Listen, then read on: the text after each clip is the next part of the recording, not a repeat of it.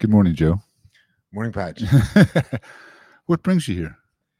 Ah, this is actually my second second time here at the festival in Montreal at Festival Actacton.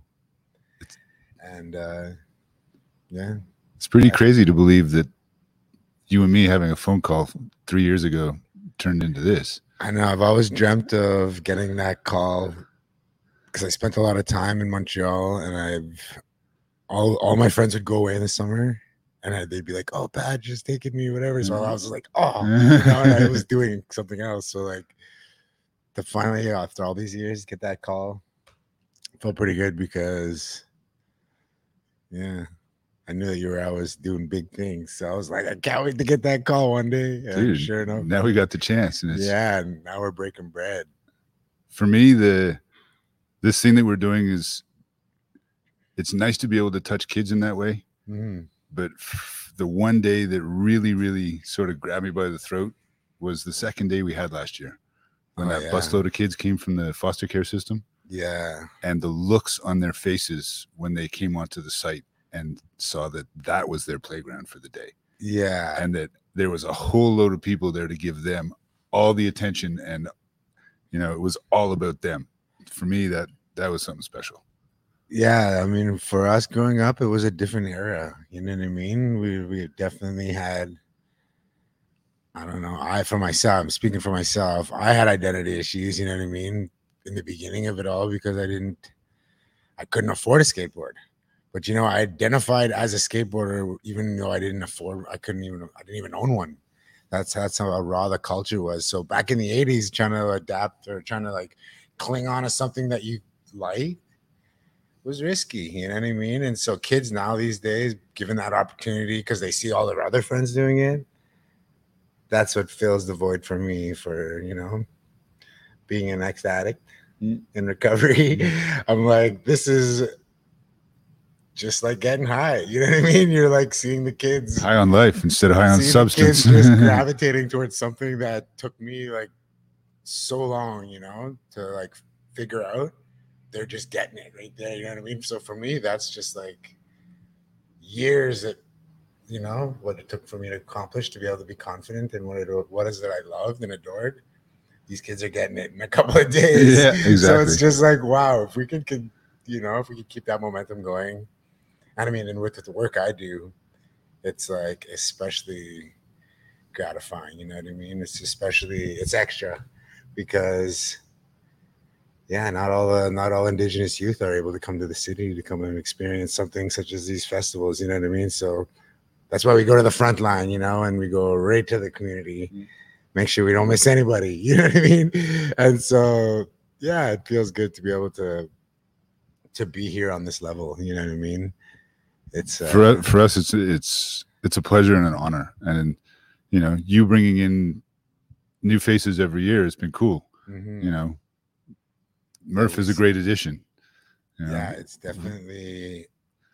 Uh, if I was he's a special kid Yeah, Murph for sure. I I've always dreamt of being able to just give back on some level. I just never really like.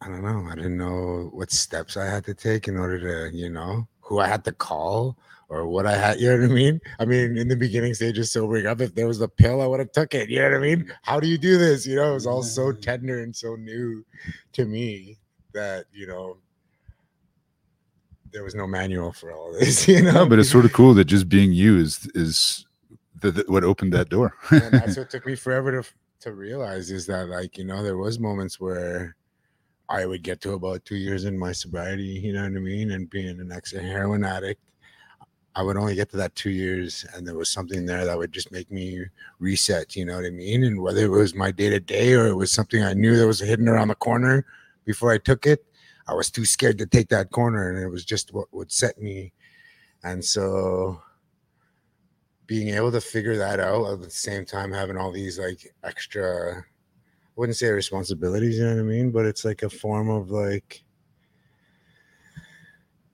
now you're like dad to a lot of kids well, it's just because I never had mine took off at a young age. So I'm like, all right, I'm got I get to be able to I get to be able to um I mean, just show them the shortcut. You know what I mean? Instead of having to take decades like it took me. You know. Mm. And so, I mean, it doesn't doesn't stick to all the kids. You know, it doesn't necessarily.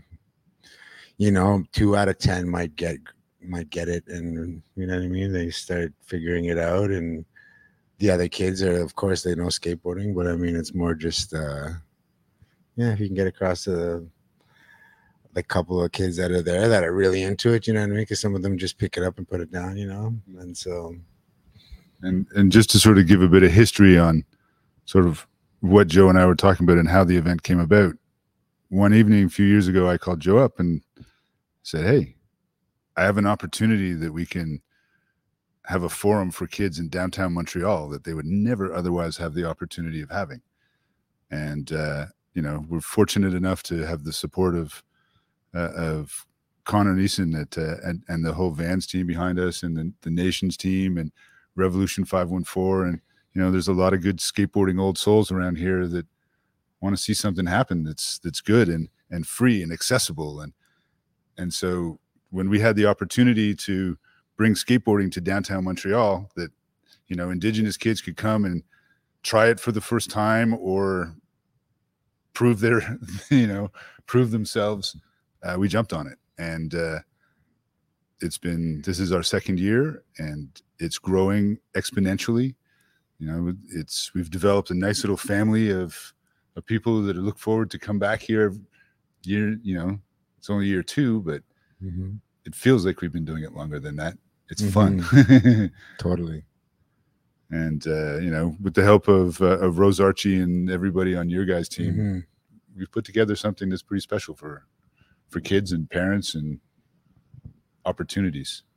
Totally. Yeah. I mean, when we started Nations back in 2000, the beginning of 2020, we, that was January.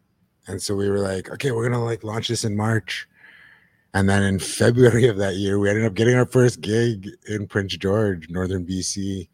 And so we were like, well, surprise. like, cat's out of the bag. I'm like, yeah, we're nations and this is what we do and blah, blah, blah, blah. And so then, yeah, it just started picking up from there. And I mean, during COVID, it was so needed, you know what I mean? And like all the kids were cooped up. And like what we had done is we went to province over, you know what I mean? We just did like an extra tour and then the momentum caught on. And before you know it, before you knew it, everybody got on board with it, you know what I mean?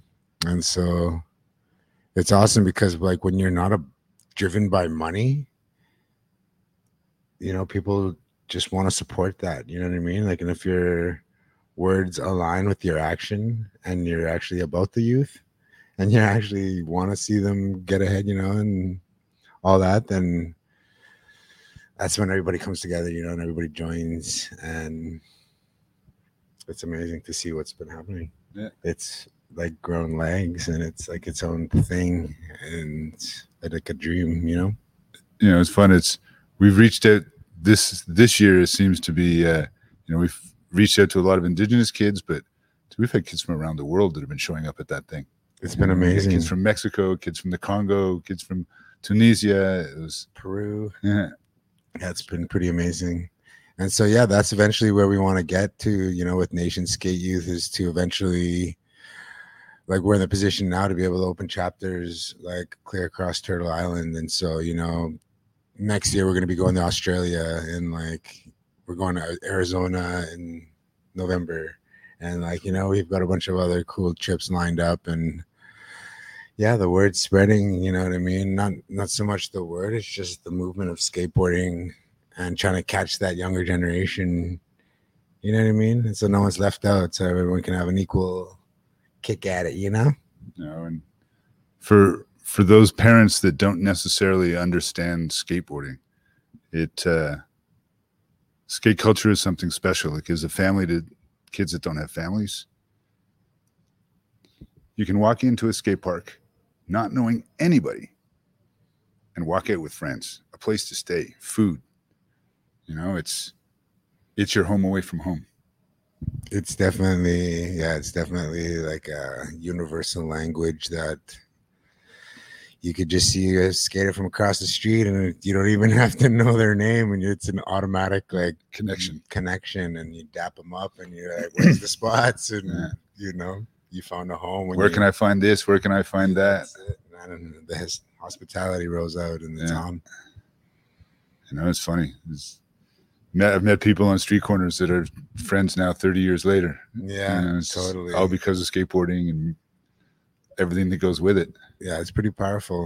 And I mean, back in the days when I moved here in '99, I moved, and it was for a s an indoor park. In because 99, it was a different animal for both of us. Yeah, and I didn't even have like really a place to live. I was just sleeping in closets or couches and stuff. And so I moved here for an indoor Taj Mahal, and then eventually I just stayed.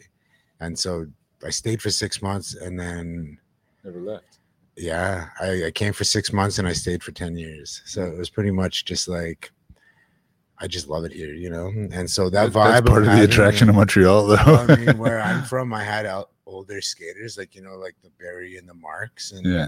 the, the, you know, you've got like your elder skaters who like hold, have been holding down the scene, you know what I mean? So for me, all the older guys that skated for me either moved on on life and stopped skating or you know what I mean? It kind of like the scene kind of dwindled where I was from. And so coming out to the East Coast and picking up a mag and seeing you know what I mean? Long before I even came to Montreal, I saw these people in the magazines and was just like, whoa, they're here at the park. What? I'm like, mm-hmm. and so the people I grew up looking up to, I eventually became super tight with, you know what I mean? So that kind of feeling where I had to go looking for it, you know what I mean? Being from the res, being, you know, doing what I had done, you know, like doing five years in a kid's jail, basically, and then going and finding the dudes in the mags and finding, you know, where the scene was. It's only two hours from Ottawa. So I was like, what? I'm like, I immediately came here and was just engulfed by this skate scene where everybody was so welcoming and like and the skateboarding level of skating was so advanced and i was just like i felt like a beginner you know what i mean and you got it's because of you got like the the old guys Yeah, who we were holding the scene down There's a good, good old crew down. here. Yeah so it's like it's pretty rad to be able to We got to figure everybody at our shop, all the owners of the shop, mm, we're all over 50 years old and we all still Mhm. skate. You know I mean? the experience there you know what i mean that's a lot of skate experience right there First thing about being old school, man, you got to be old. yeah, no doubt. Yeah, so it's been pretty pretty sweet. I've got a huge heart, a huge place in my heart for uh for Montreal and the East Coast. You know, like when mm-hmm. I moved here from the from the prairies, I picked the first video I saw was like underachievers. You know what I mean? Like that's like Dan Wolfe filming, and it was like all these East Coast skaters, and I was like. I fully switched up my style and everything and was like, this is how you're supposed to mm-hmm. skate. Like, and then skating all those years on the East and then never once going to California and all my years of skating up until last year. It was my first time in Cali. But before that, I was just like, this is how it's supposed to, you know what I mean? I was like, East Coast is where it's at. And I'm like, a I'm from Alberta, you know? So it was just amazing to like have that, you know, it gave me that extra direction and how raw skateboarding is supposed to look. And Montreal was like the epitome of the streets street culture in all of North America, pretty much. You know what I mean? Because of Pretty its its old architecture and it's the scene and you you know the pipe and like skateboarding's been here since like the test of time. You know what I mean? And so um, The first skate movie what I was here. right, Devil's Like, Toy, man. Devil's Toy down the mountains, in the West 1966, Hills. Claude Jutra. right? So I mean that kind of history. So I mean just to be around kind of like vibe, you know, it's just that was been a trip. It just made me want to stick around, you know. So, what do we want to do for next year, man? How do we want to make this would be better for cool next if year? we had like a more art, more music, more kids. It'd be cool if we had like a little like uh small stage out back where we can have like local performances from like like clear across Turtle Island who could come in and just like you know have set schedules and we can do like you know there's like yeah that would be cool to see a lot of One of the things I'd like to see happen for next year is I'd like to get more indigenous skate companies involved. Yeah. and have them present and, like, have them selling and have them boot, you know, tents and stuff like that. I think that's a great idea. You know, when we first talked about this, the direction that both of us knew and wanted to sort of run with was an indigenous Warped Tour. When you said that to me, I it was was like, like- I couldn't believe that when you said that. I was And, like, what? You know, Montreal, Montreal Oh. was the one place, as you well know, where Warped Tour just went off. You Everybody it's- in the world knows Warped Tour. Yeah, and uh, you know, so it's this is our chance to to make our little Warped Tour. That would be Give amazing. the kids the opportunity to come in on different levels, artists, And musicians, shine, yeah. you know, And also, anybody out there that's got some talent with a paintbrush or creativity with art or whatever, please reach out to us. You know, come find us. We, all artists, you know, this is calling all artists. it's an open forum. Let's go. We need to know you're out there. The third annual I know is going to be a big one. yeah, And so, I mean, the first year kind of felt like a dry run, kind of like, oh, do this, don't do that, and just kind of like formulating the, you know, formulating it. And so it's just going to get better. what's and nice better. though is it's us that gets to formulate it. yeah, that's true. By skaters for skaters. True. Yeah, it's exciting. You're looking at the administration. the board of directors. nice. Amazing. Well, for me, this is something that this festival's been around. This is the 33rd year, and it's something that's it's touched a lot of people.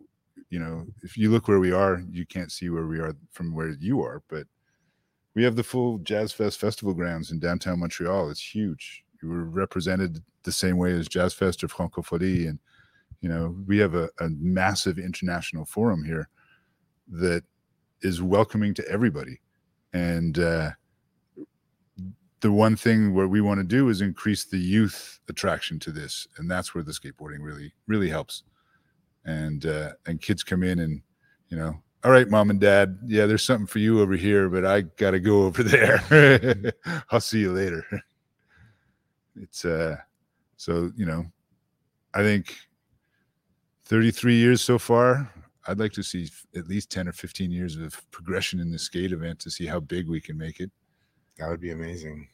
you know I'm down. to take over that whole backside over there and that little grassy area below it where we could have our own stage. Yeah. Dude, that would be hot. Run shows all day long and then to the nighttime. Yeah. To the main stage. Maybe a That national competition to be able to get some kids out here that would love the opportunity to show their wares. Yeah. You know, I guarantee you there's got to be a handful of kids like you, Definitely. super talented. I mean, maybe not as old as me. As But you when you were a kid. yeah, definitely. There's there's definitely a scene out there. and I definitely want to get more girls involved. Yeah. I mean, I look at my how my daughter and her friends have reacted to this thing, Mm-hmm. and they're all here like religiously every day. Mm-hmm. And uh, we need the older generations to catch on, like Mhm. the younger ones are. Try and make it as inclusive as possible. Oh, 100%. Mm-hmm. You know, that's the beautiful thing about skateboarding. It's No rules. no rules. We, we were all the freaks when we were a kid because we rode that thing with four wheels. but when we were growing up, there was more gatekeeping. There was more gatekeeping, and there was more vibing out when we were growing up. Like even in the '90s, it was pretty bad. So I mean, it's loosened way up. Yeah. And like not only that, but anything goes. Yeah. There's no. Yeah. okay. Well, then, thank you very much. Good night. well, Hey, thank you. Come and see us again soon, please. Yeah, we invite everyone at- everybody. from everyone at Nations Skate Youth. Uh, we have a website and uh, Instagram and all that. But uh, yeah, we love you. Come find us.